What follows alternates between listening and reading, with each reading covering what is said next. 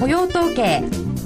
皆様と一緒に本日は夜トレ雇用統計をお送りしてまいります。現在1ドル102円36銭44銭。102円の当選より下まで一旦押した後で戻してきていて今102円の45銭。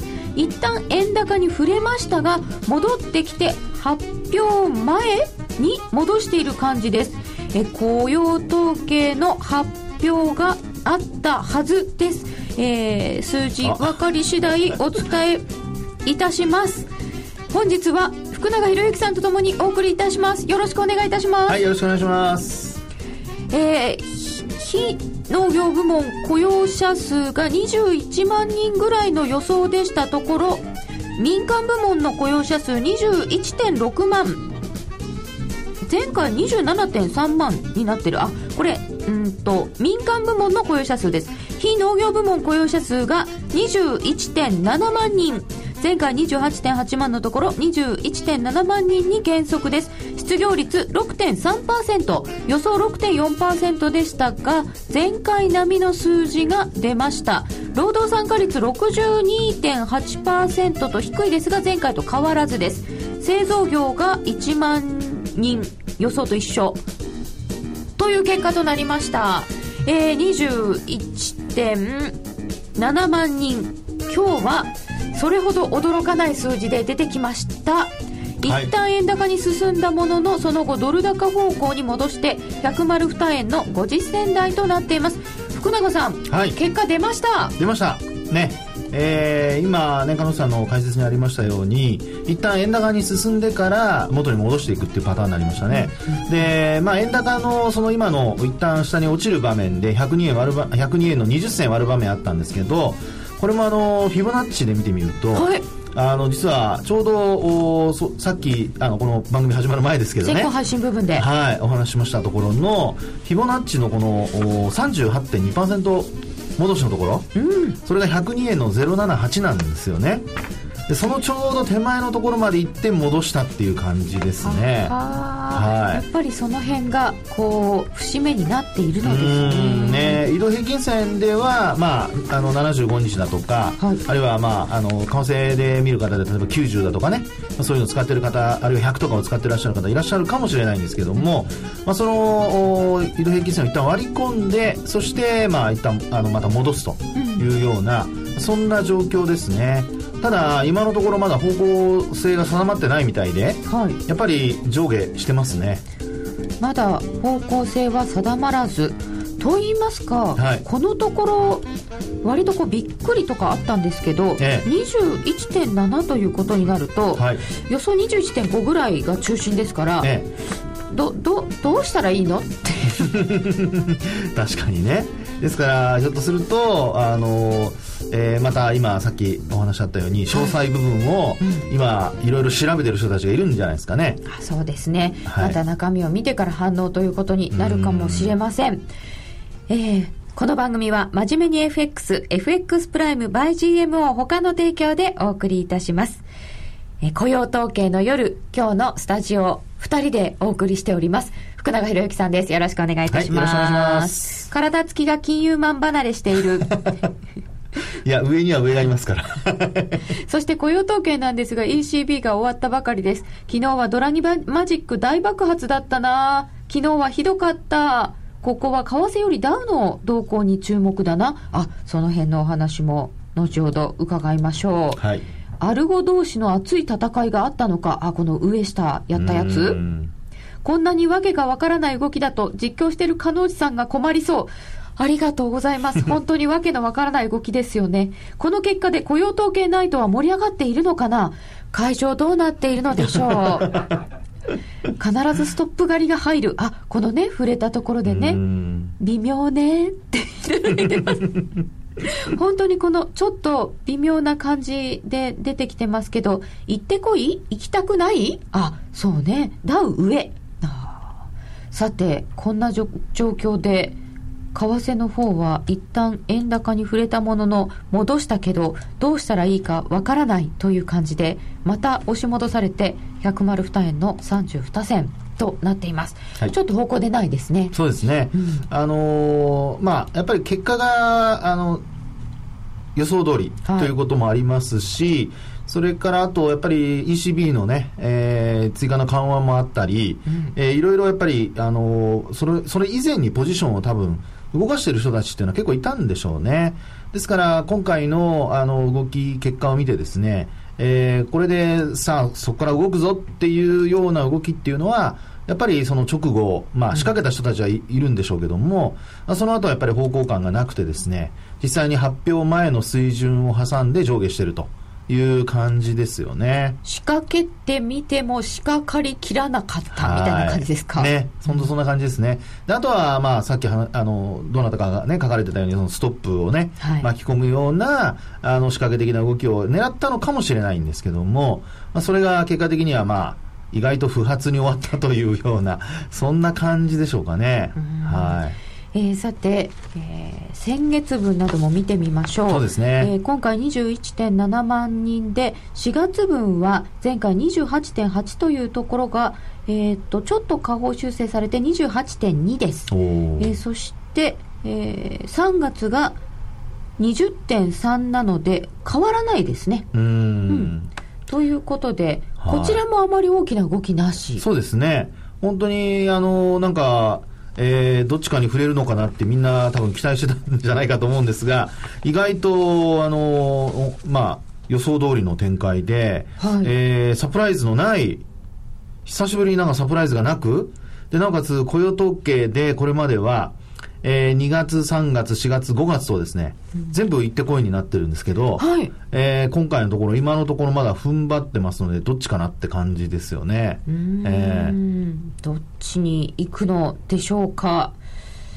これでも本当に、はいどうしたらいいのかわからないですよね。うんあの今現状ですね、例えば株の先物、はい、225の先物なんか見てますと、えー、っと、これまだプラスなんですよね。はい。ほぼ、あの、前日というか、まあ、あの、えー、今ですと30円高ぐらいですね。15,120円というような、まあ、値動きになってますね。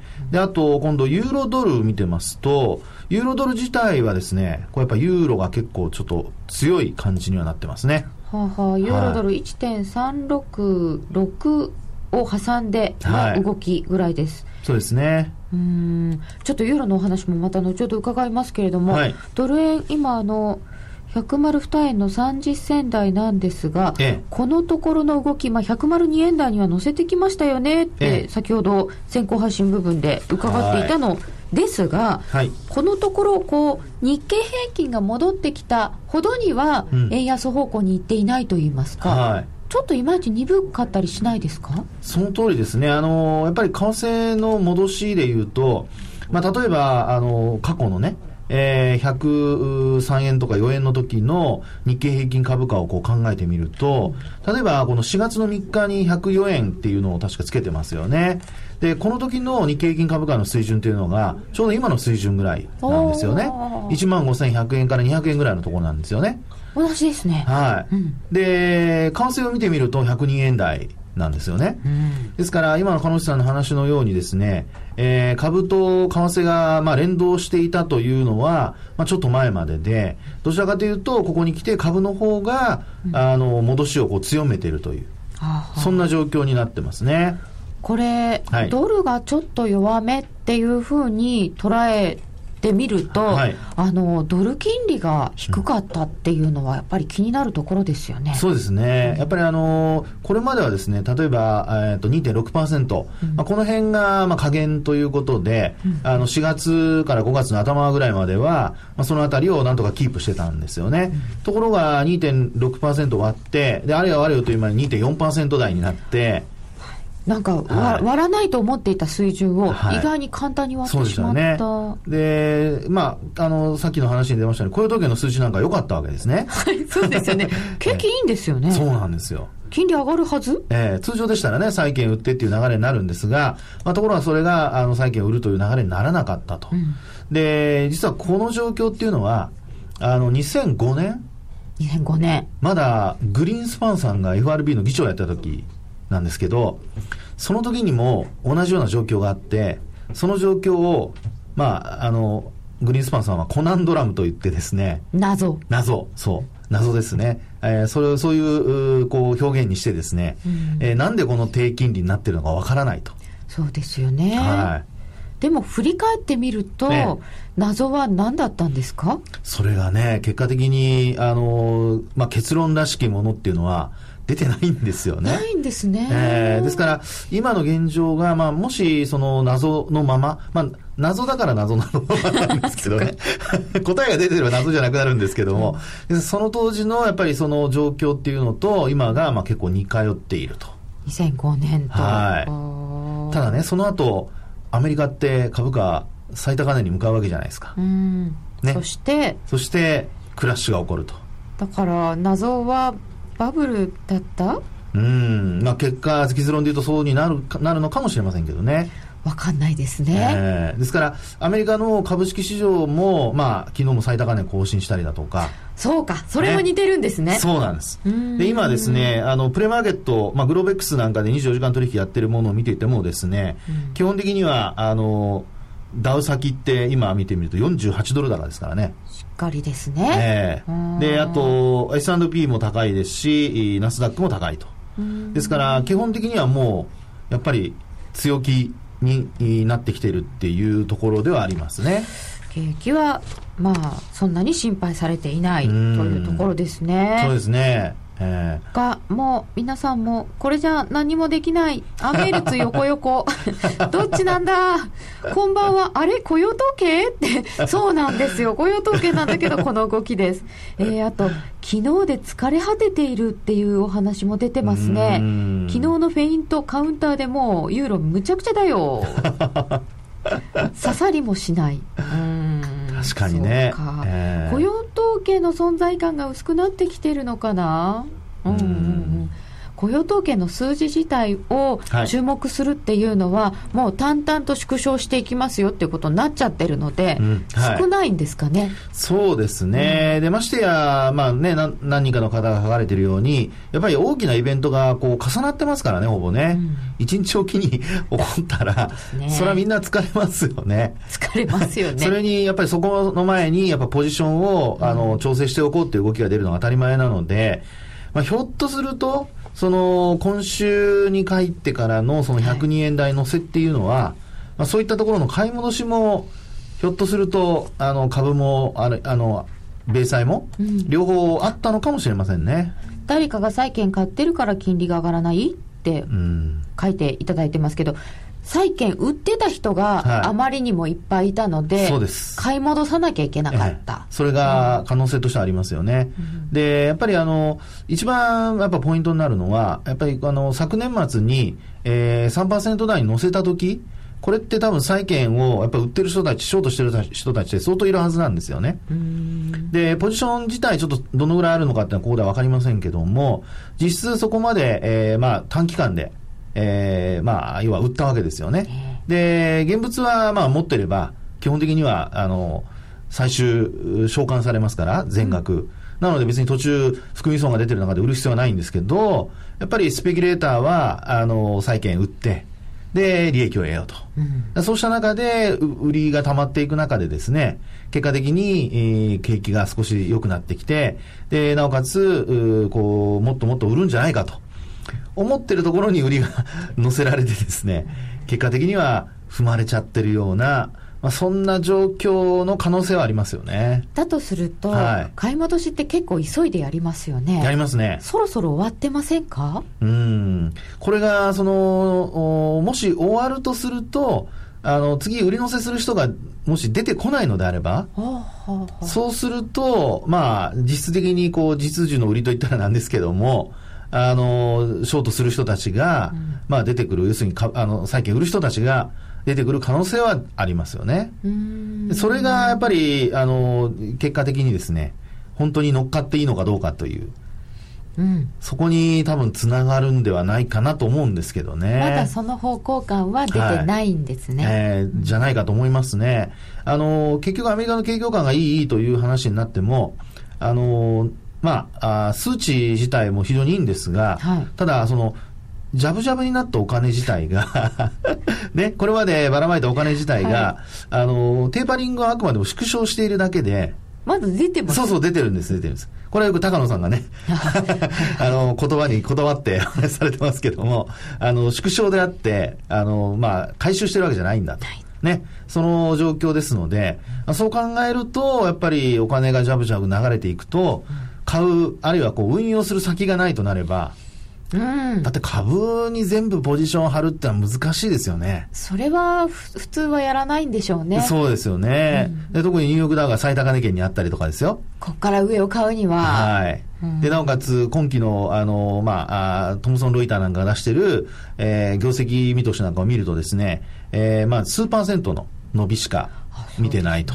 そ、ね,、んなに増益じゃない、はい、そうなんですよね。うん、そうなると、まあ、あの、まあ、PR も14倍台の後半とはいえですよ。うん、えー、今、鹿野さんの話にあったように、さらに買い上がるっていうのはなかなか難しいので、うん、そうなると、まあ、必然的にお金を振り向ける先っていうのは、やっぱり債券になってしまうというのは、考えられるんではないかなと思いますけどね。欧州の債券も金利ものすごい低くなってますよね。はい、そうですよね。で、本当にあの、一時期ギリシャだとかね、はい、あの、他のユーロ各国の、あの、スペインもそうですし、イタリアもそうですし、えー、まあ、危険水域と言われる7%前後までね。そうですよね。えー、それがなんか昨日かなんかイタリアもスペインも史上最低？ど うしたんでしょう？ということを考えますとね、やっぱり行く先々のお金、お金が行く先に困って、うん、結果的に債券に頼らざるを得ないという状況になってるのかもしれないですね。なるほどね。えー、えー、さて、そんな状況は変わっていくのかどうか。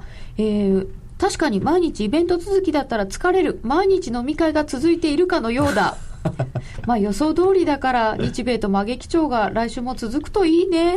本当ですね。はい、えー、ということで、ドル円どっちだって言ってたのが、ちょっと下目かな？102円の27銭。1ユーロが139円74銭近辺です。えー、さて、昨日はその毎日の飲み会のような ECB もあったわけですけれども、はい、えー、ECB いろんなものを出してきました。福永さんどうご覧になりましたか？これね、本当にあのー、まあ一つは、やっぱりあのー、1.5%ぐらい下げるんじゃ、あ、0.15%下げるんじゃないかと。で、1%ぐらいにするんじゃないかって見られていたんですけど、なんかその余地を、ちょっとだけもう一回利下げする余地を残したような、0.05ですけど。一応ね。はい。はい。ね。で、一方で、あの、資金の、あの、まあ、循環、はい、あるいはその市中に出回るお金をあのもっと増やしてくれということで、えー、マイナス金利を導入したっていうことですよね。はい、あと、新しいエルトロもありましたし、はい、付帯化の停止もありましたし、まあ、QE 導入の準備もするなんて言ってるのに、はいえ。ー、昨日一旦売って、えー、結構売りましてね、4か月ぶりぐらいのドルに対しての安値をつけて、はい、なんですかね、あの戻っちゃったのは。本当ですよね。まあ、これだけやってですね、例えば、その、今お話したように利下げの、まあ、仮に余地が残ってるとか、あるいは、カノさんの話にあったように、まあ、あの、LTRO だとか、さらにはもう、他にも資金供給のね、あの、まあ、これからもどんどんやるよって言ってるにもかかわらず、買い戻されると。ですから、基本やっぱり考えてみると、あのー、まあ、お金、やっぱりこう、ユーロをですね、えー、売るのにちょっとやっぱり疲れてるっていう そういう部分が出てきている可能性はありますよね。疲れてるんですか？ユユーロ売り、はい、まあ確かにこのところ、そこそこユーロ売ってきたのかな、うんあのユーロ自体がやはり、はい、あの一時期のうん、あのまあ、ギリシャショックだとか、えー、あるいはスペインにしろイタリアにしろですね、えー、各国のその足並みが乱れるだとか、ユーロ崩壊とかっていう話まで行きましたからね、うん、ですからやっぱりそそういったところのショックから比較すると、まあ、いくらその緩和を続けると言ってもですね、うん、そこまでには戻らないって話ですもんね。ああんなに悪かった時から見たら、はい、もうだいぶ落ち着いたっていうことなんでしょうか？ね、そしてなおかつ、その金利も低下していると。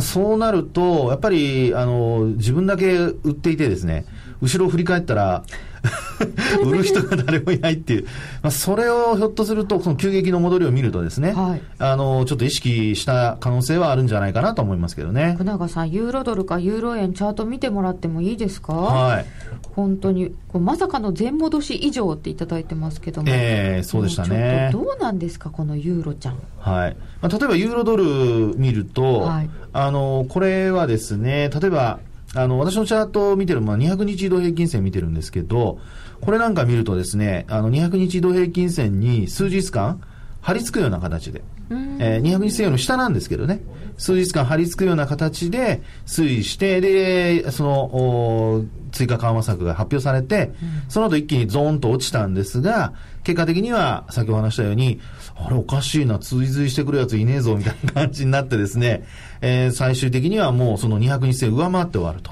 うん、上回っちゃってますね。ね。でもこうなると流れはもう変わりますよね。変わっちゃいました？ええー、で、今日、あの、見ていただいてもわかるんですけど、ユーロドル、またユーロが上昇してますよね。はあ、はあ、えー、で、日中はですね、やっぱり売られる場面多かったんですが、あの、今回の、あの、数値を見てですね、結果を見て、今度はユーロは逆に、こう、安心感なんでしょうかね。ユーロドルは、こう、買い戻されるか、あるいは買われているか。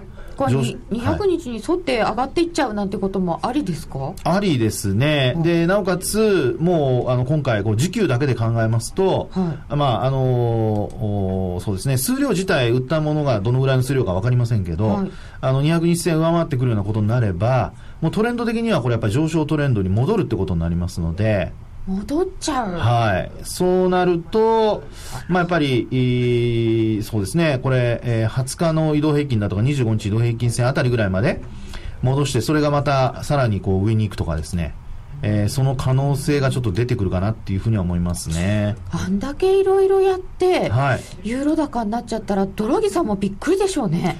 いややっぱり一度にあれだけ出してしまうと、はい、もう次の手っていうのは、なかなか難しいですよね。むしろ、はい、次に打てる手がないじゃんっていうのを読まれた？うん。あのいや、これでひょっとしたら良くなるかもしれないっていう、逆に、うん、あの考えも生まれてきますよね。でも良くなるまでに、はい、効果が出るまでに、4四半期とかドラギさん言っちゃってましたよね。うん1年見てるんですか？っていう話ですよね。ですよね。うん、ですから、まあ、もし1年間見るとなると、これはそれこそ偉いことになりますけど、あでも実質それであの仮に、えーまあ、回復するっていうことになってくれば、はい、まあ、どんどんユーロ強くなるっていうね、流れになりかねないですね。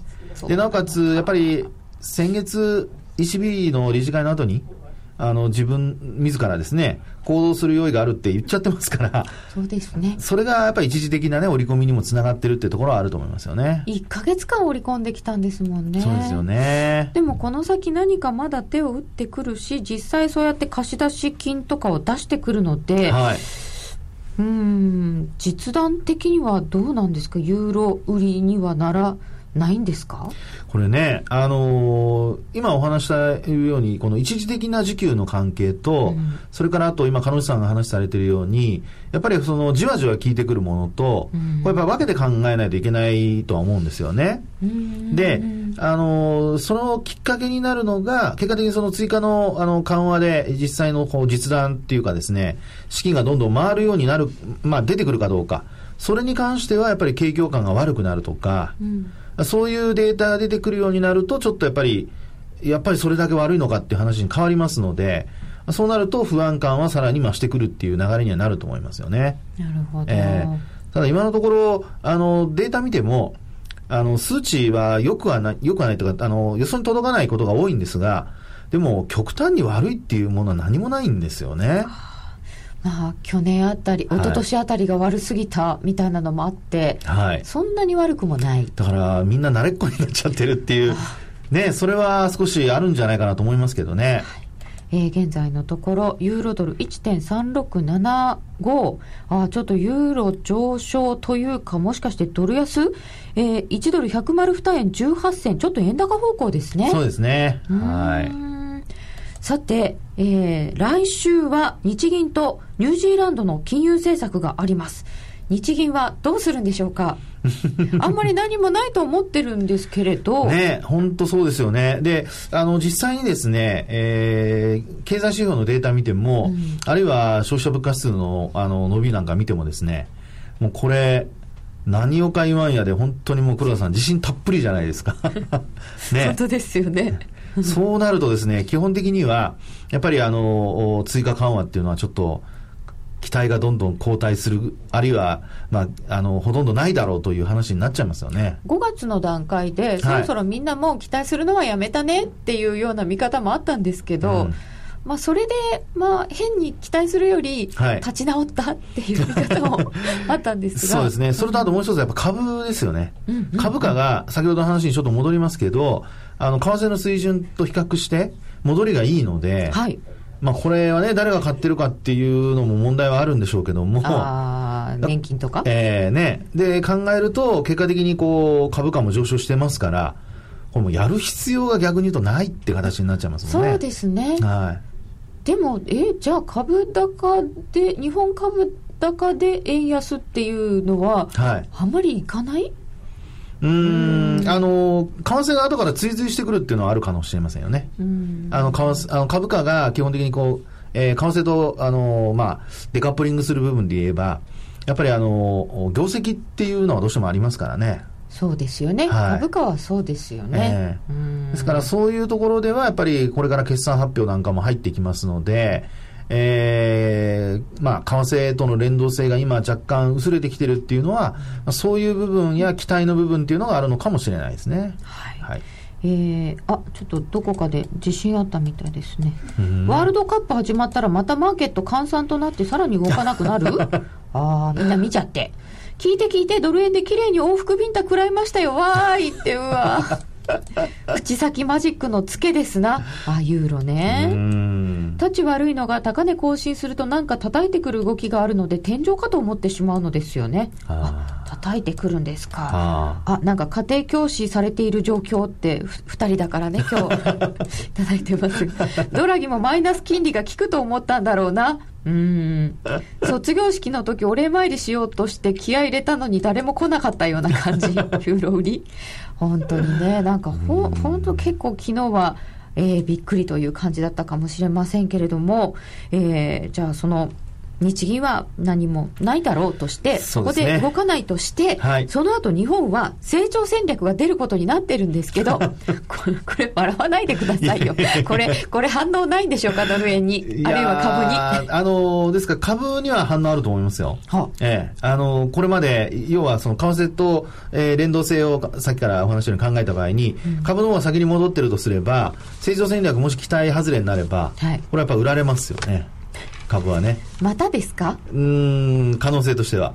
ただ、あの、一つ期待が高まっているのは、はい、やっぱりあの、法人税減税が、実質その、まあ、自民党の骨太の方針と言われるものの中に、明記されること、うん、2015年度から、うん、あの、やりますよと。で、実質その中身が、まあ、どうなるかっていうところが今、あの、まあ、注目を集めてるわけで、で、それがその先進国並みにと言われているその20%台に、はい、もしこう段階的にするとなれば、これはまあ株はやっぱり買われる方向になりますよね。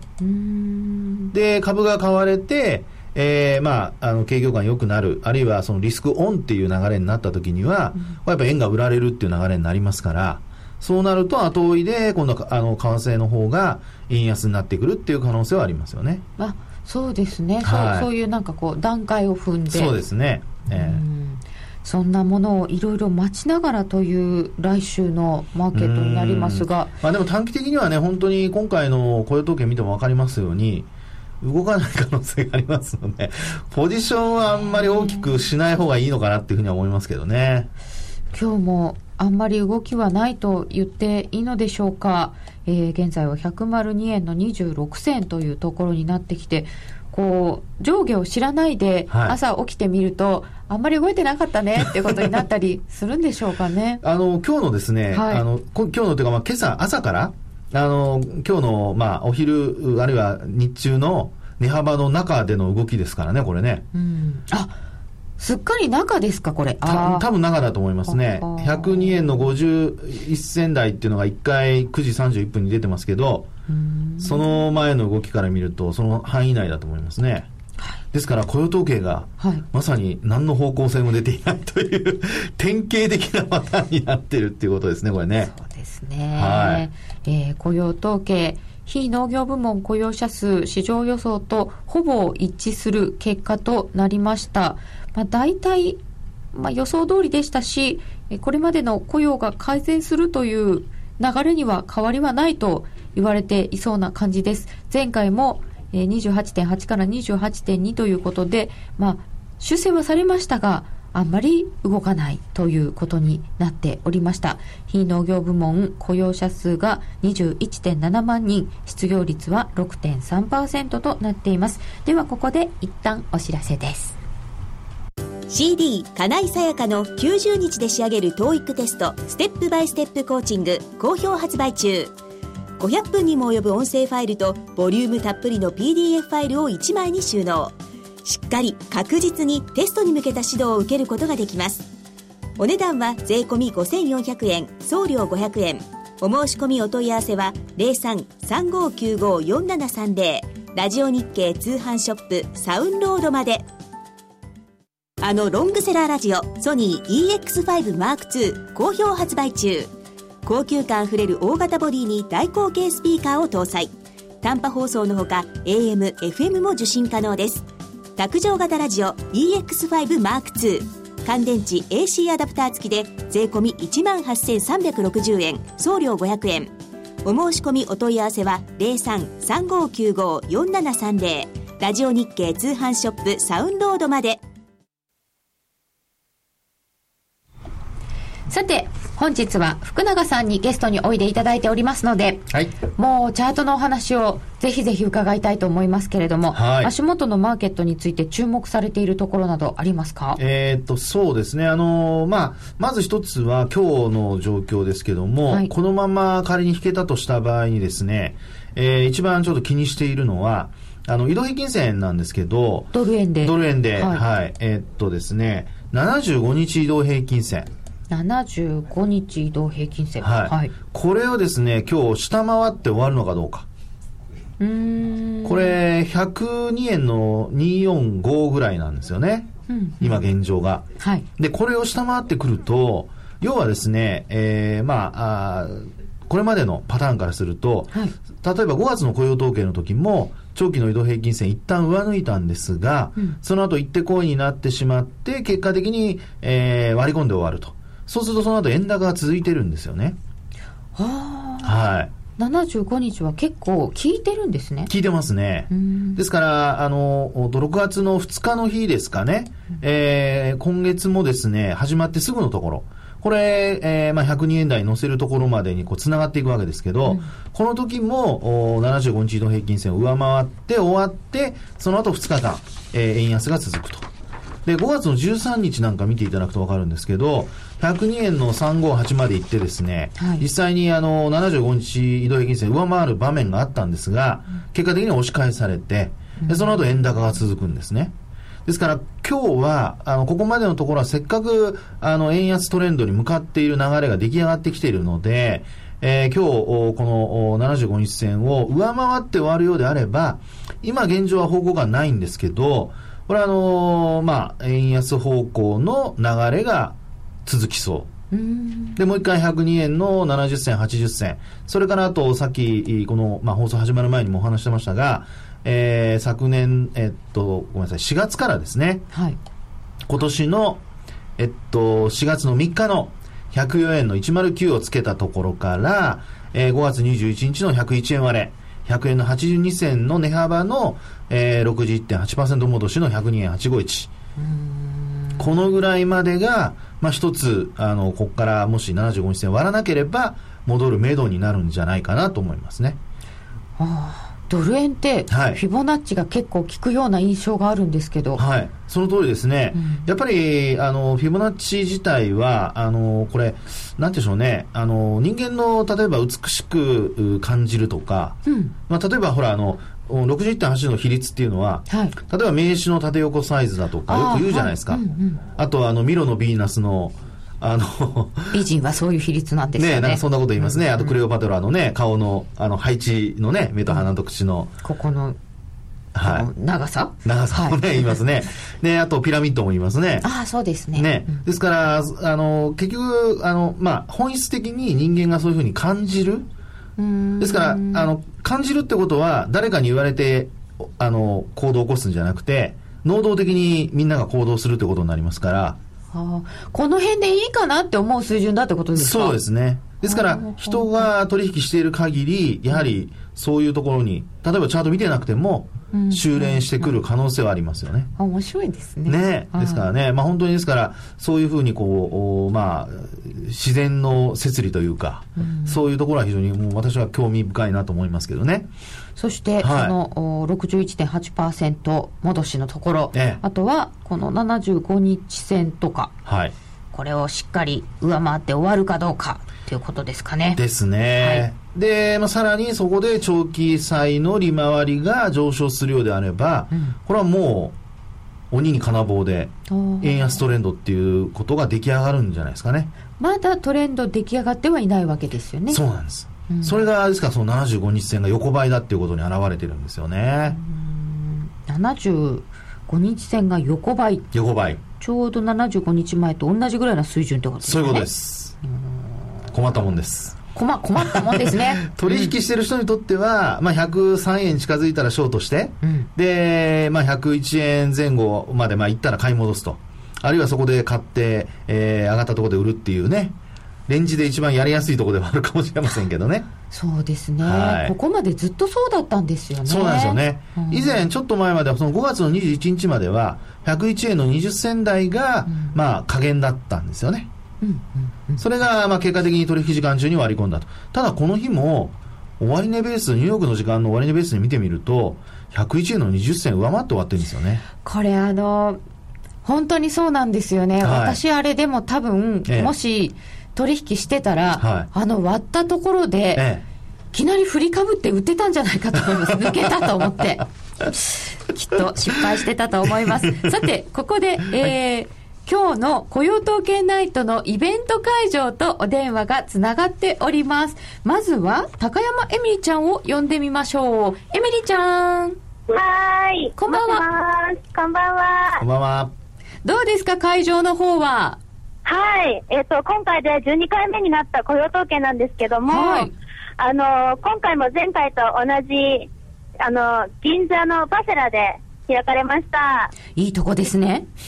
はい。あのー今日はすごい大変な大雨の中だったんですけども、はいあの、結構、会場満席になりまして、よかったですね。でも、はい、よかったです。皆さんいらしていただくの大変な日に当たっちゃいましたね。ああ、そうなんですよ。あの、いらっしゃらなかったらどうどうしようかと思ったんですけど、もうおかげさまで満席で、あの、仕事帰りのビジネスマンや女性も多かったです。あ、そうですか。で、このはいお客様は皆さんどんなご様子ですか？あ、結構、雨とかあんまり気にせずになんか盛り上がってる感じでしたよ。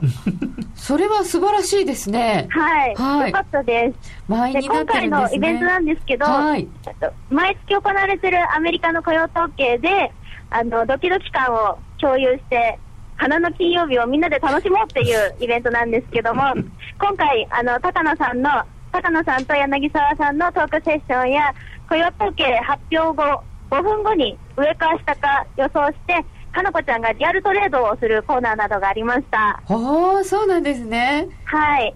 あ、予想当たりましたよ。あ、花子ちゃんの予想当たった。はい。すごプラスになったーい。みたいです。さすが花子ちゃん。そして、はいあの、丸分かりナイトの出演陣が生放送後に駆けつけてくれました。そうだったんですね。はい。じゃあ、ますます賑やかでしたね。はい。なるみちゃんに変わります。はい、のべときなるみちゃんが次です。なるみちゃん。こんばんは。こんばんこんばんは。は。はい、今もうエミリちゃんからすごく丁寧にね、イベントの説明が あったと思うので、ほとんどまあ喋ることもないんですが、雇用統計のあ発表の時はどうだったんですか？計あの、かなり会場盛り上がってたんですけど、私たちも一緒にですね、ハイかローか、どっちに行くのか予想をしたんですが、はい。今回あの柳沢さんと高野さん、うん。二人とも上がって下がるんじゃないかと、最後は下がるで予想したんですが、はい。あの5分後どうなるかっていうところで話をしていたところ、結局上がっちゃって逆に行ったんですね。ああ、そっか。であの夜プレでやっぱりお二人が揃うと、予想が揃うと逆に行くんじゃないかっていうジンクスが、まさに会場で、はい繰り広げられてしまいました。やっぱり二人揃っちゃうとね。ですね、でも、あのその後結構また動きましたよね。そうですね。なので、まあ今どっちに行ってるか、ちょっと私も今電話しているので見られてないんですが、うん。最初に動いた分の真ん中ぐらいです。結局、まあ、どっち、どこいどこいで戻ってきた感じですかね。ね結局どうなんでしょうね、みたいな感じになりましたが。はいうん。そういった話も今、高野さんが横に来てくださってるので、変わってみたいと思います。はーい。高野さん、こんばんは。こんばんは。まずこの雇用統計の感想から伺っていいですか？感想、はい。つまらない数字でした。これでもなんか会場は盛り上がってくれたようでよかったですが。そうですね。あの、ただ、一つ修正をしたいんですが、はい。一応、あの、上がって下がるという予想で、はい。あの、5分後は、あの、数字が出た瞬間より下がっていたので、はい。えー予想当たってました、僕と柳沢は。5分後ぴったりで見ると下がっていたので、はい当たり。あ、そう一旦上に行ったしね。二人が同じ意見でそあのその通りになるっていう、なかなか稀有な、稀有な珍しいケースがはい、あったのですね。はい。今日は非常に貴重なあの雇用統計ナイトになったかなと。そういう意味では貴重だったけれども、結果は面白くなかったと。まあでも、うんそうですね、あのーいつまでこうやって盛るのかなっていう、盛る？は持ってると思います。ああ、あえーと、雇用統計のこの数字はは、いちょっと作ってるでしょうとはい、思っている。眉唾です。もっと悪いと思っている。はい。あーそうですよね。高野さんは、こんな労働参加率だしってずっとおっしゃってますよね。まあ、しかも今回全く反発しなかったですから、うん。はい、このまま順調に下がってしまうんじゃないかと。え、労働参加率がですか？はい。あ、そうですか。これ以上下がったら大変ですよね。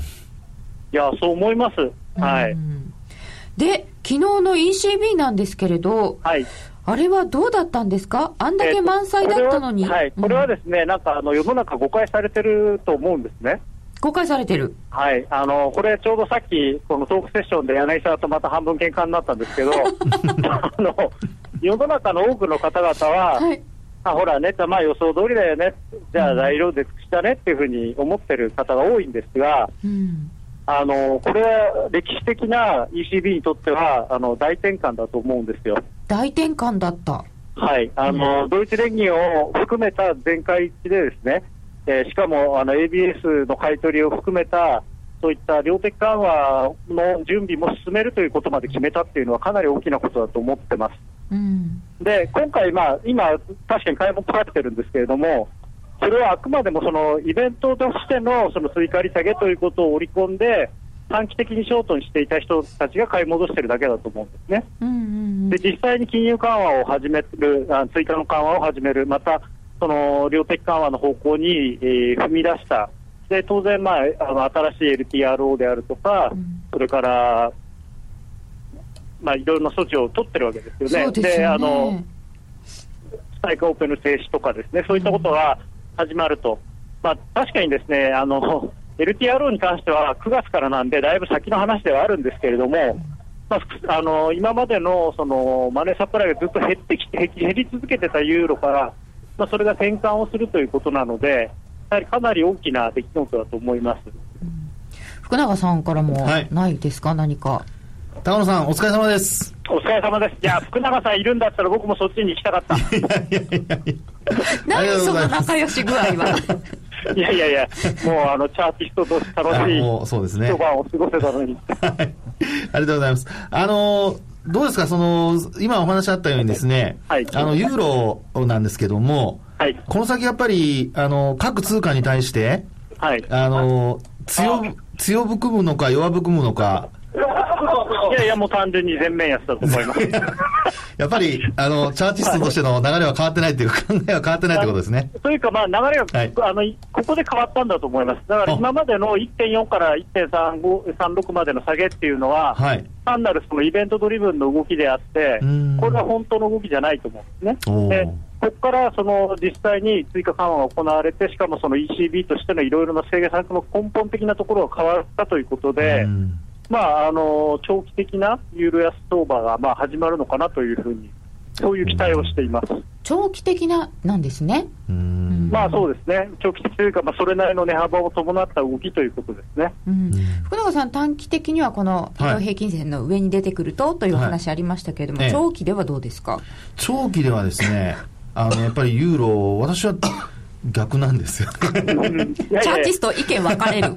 僕もでもね、あのいや、確かにまだね、あのーあれですよ、あのーまあ、サポートラインの上にいますしね、そうただですね。そこは、まあ、でも週足のチャートなんかも見てもですね、はい。結構一目均衡でも、あのー下がってもおかしくない形になってますし、うん。だから、まあ、超長期は僕、本当はユーロ上だと思ってるんですけどね、それはもう本当に10年単位の話ですけれども、少なくとも向こう半年ぐらいに関しては、私はユーロ安だと思ってます。はいですね。あの、今のお話でやっぱりサポートを割ってくるようなことになると、はいこれはもう本当に高野さんの話が先行して、はい。やっぱり、あの、先を読んでたって話になるので、ちょっと私もそのあたりちょっと注目して見てみたいと思いますね。あここ割れると結構違うってこととです思いますね。はい。そのぐらいの大きな出来事だったと思うんですね、うん昨日の ECB の決定は。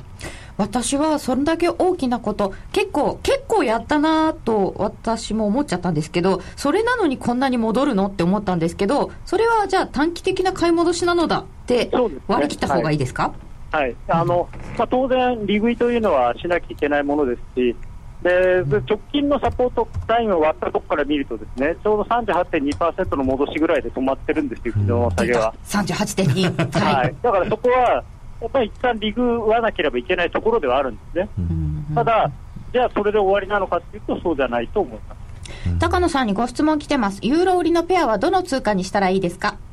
僕はドルがいいと思います。ユーロドルで。はい。わかりました。まあ、円円も悪くないんですけどね、僕ドル円あんまり上がらないと思ってますので、あ、そうなんですね。うーんあの、ユーロどっぽ安になると、円は通過されちゃって、はい。なんか買い戻されてちょっと高くなっちゃうんじゃないかっていうような話もないですか？うんただ、ドル円はですね、やっぱりどうもこの103円絡みが抜けられなくて、うん最終的には、現在、こう、冷やし段階で見てて、こうできている、ディセンディングトライアングルを下抜けするんじゃないかなと思ってるんですよ。うん三角形がこうできてるわけですね。はい。三角持ちでちょうどみたいのが。この間、あの、101円の80ぐらいでサポートされたんで、うん今まで、まあ、やや右上がりだったその下の線がほぼ水平になったので、まあ、これで綺麗なあのディセンディングトライアングルになるのかなと思ってます。わかりました。高野さん、どうもありがとうございました。ありがとうございました引き続き会場楽しんでください。ありがとうございます。それでは皆様、また来週来てくださいね。会場の皆さんもよろしくお願いいたします。えー今日は雇用統計ナイト会場でもお行われておりました会場と電話をつないでお,、えーお伝えいたしました。えーさて現在ドル円が102円の26銭近辺、1ユーロは139円63銭65銭、ユーロドル1.3656近辺となっております。はい。えーさてお話戻りますけれども、ねうん。あのーやっぱり反応としては、あの見る限り、行ってこいになりそうな形ですよね。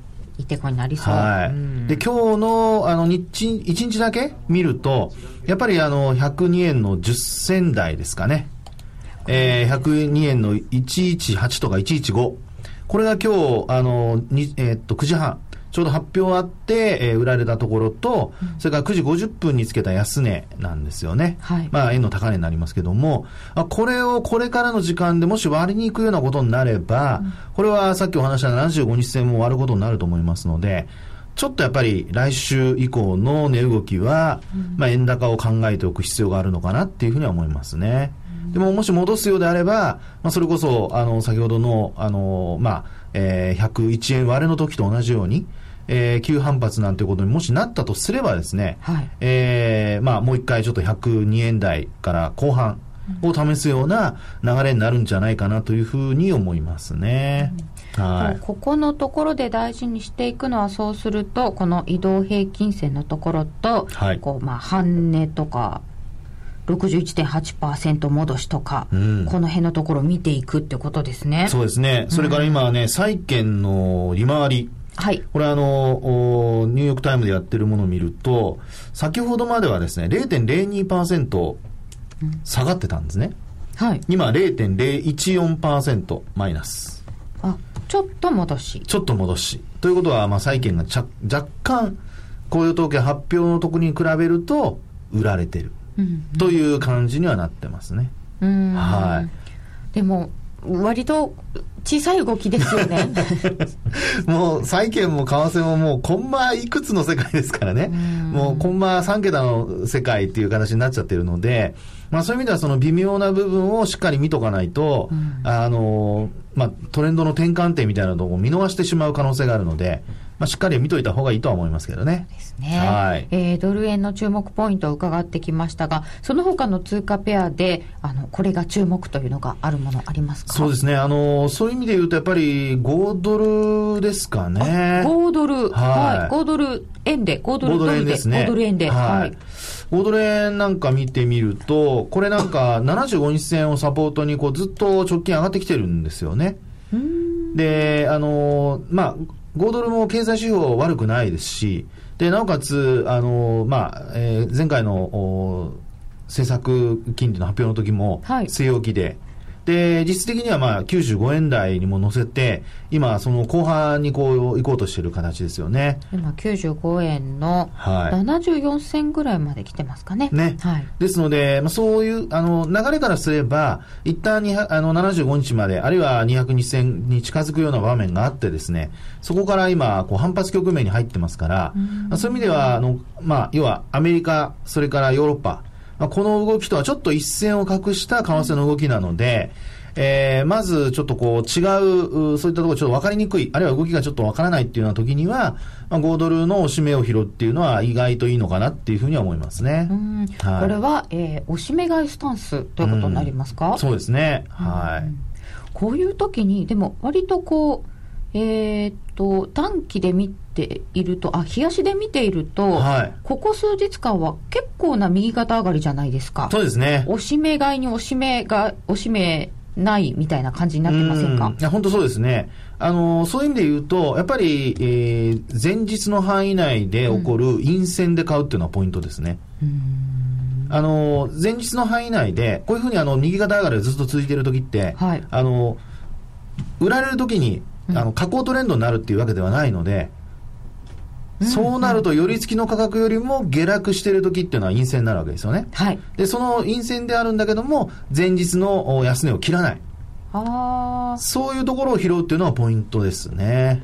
寄り付きよりは下げているけれども、はい、昨日の値段は切らない。そうです。ですから、オセアニアの時間で始まったところのスタート時間よりも、まあ、例えば東京マーケットに来た時に落ちてる。あるいはニューヨークの時間で落ちてるんだけども、えー、前日の、まあ、安値を切らない。そういうところで拾っとくと、右肩上がり、翌日こう、トントントントン上がっていくところにですね、うん、えー、まあ、乗っかれると。これはあの為替なんかのね、あの時間をこう考えて売買するときにいいやり方だと思いますけどね。ニューヨークタイムとかそんなことも考えながら、はい、おしめ買いのポイント伺いました。続きはまた伺います。ではここで一旦お知らせです。今話題のシステムトレード選べるミラートレーダーが FX プライム by GMO でもついにスタート。選べるミラートレーダーでは、ストラテジーと呼ばれる運用実績の高い投資戦略を選択するだけで、24時間自動で売買、収益チャンスを逃しません。また、為替のプロが厳選したストラテジーのパッケージ、ストラテジーパックも多数ご提供しております。システムトレードを始めるなら、FX プライム by GMO の選べるミラートレーダーをご利用ください。株式会社 FX プライム by GMO は、関東財務局長、金賞第259号の金融商品取引業者です。当社で取り扱う商品は価格の変動等により投資額以上の損失が発生することがあります。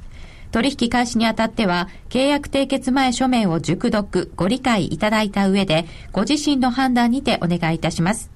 詳しくは、契約締結前交付書面等をお読みください。気になるレースが今すぐ聞ける。ラジオ日経のレース実況をナビダイヤルでお届けします。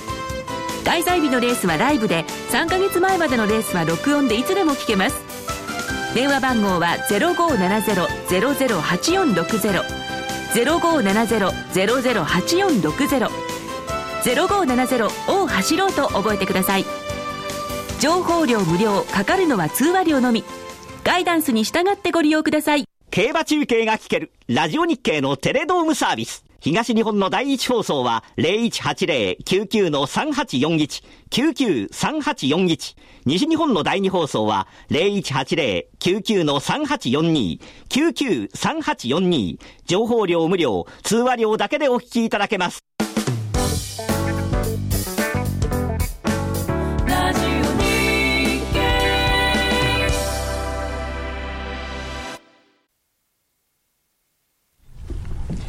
さて、それでは本日は福永さんにお話を伺っておりまして、先ほどですね、ちょっと債券もちょっと上がってるしというお話あったんですけど、はい、ご質問いただきましたよ。福永さんはどのサイトで債券利回り見てるんでしょうか？これね、うんみんな知りたいと思うんですよ。有料のが多いんですよ。すね、あのね、あの、これ、あの、まあ、リアルではないんですけども、あの、実はあの、私は iPhone 派なので、はい。Android じゃないのですね、iPhone 使ってるんですけど、この iPhone のですね、うん、あのえ、iPhone じゃないとないのですか？わかりません。とりあえず iPhone で。iPhone で、はい。で、あの、アプリをですね、あの、探すときに、CNBC で探してみてください。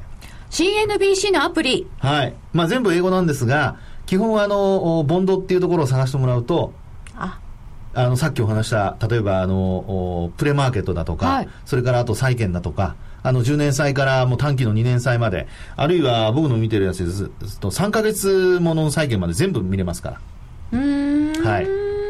そこで、えー、私なんか見てますね。無料なんですね。無料です。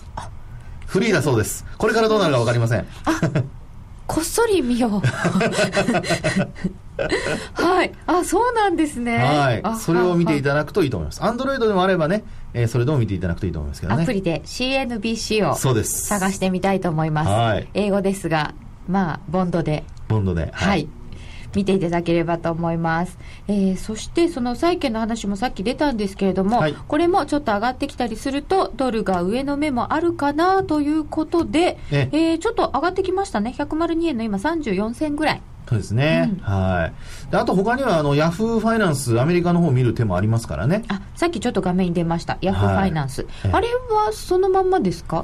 あれ、リアルですか？あいや、あれはリアルじゃないですね。あの、ちょっと遅れ。えー、20分以上遅れてると思います。インベスティングドットコムが良いと思うという書き込みもいただきました。はい。ありがとうございます。ありがとうございます。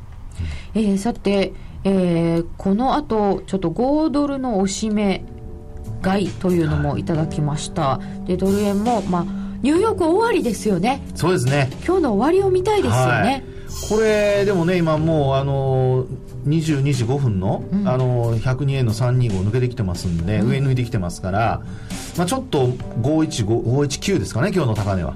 これを試す展開になるかもしれないですけどね。えー、今帰ってきてチェックしたら雇用統計つまんなかったのかという方もいらっしゃいました、えー、雇用統計あまり予想と違わない数字となりましてドル円行ってこいのような格好になりましたが今ちょっとドルが上というような感じになっております、えー、ラジオをお聞きの皆様とはそろそろお別れです。えー、この番組は真面目に FX、FX プライム by GMO 他の提供でお送りいたしました。えー、今日スタジオは福永博之さんとともにお送りいたしました。福永さんどうもありがとうございました。はい、ありがとうございました。この後ユーストリームちょっとだけ延長戦やりますよ。それではラジオの前の皆さん、さようなら。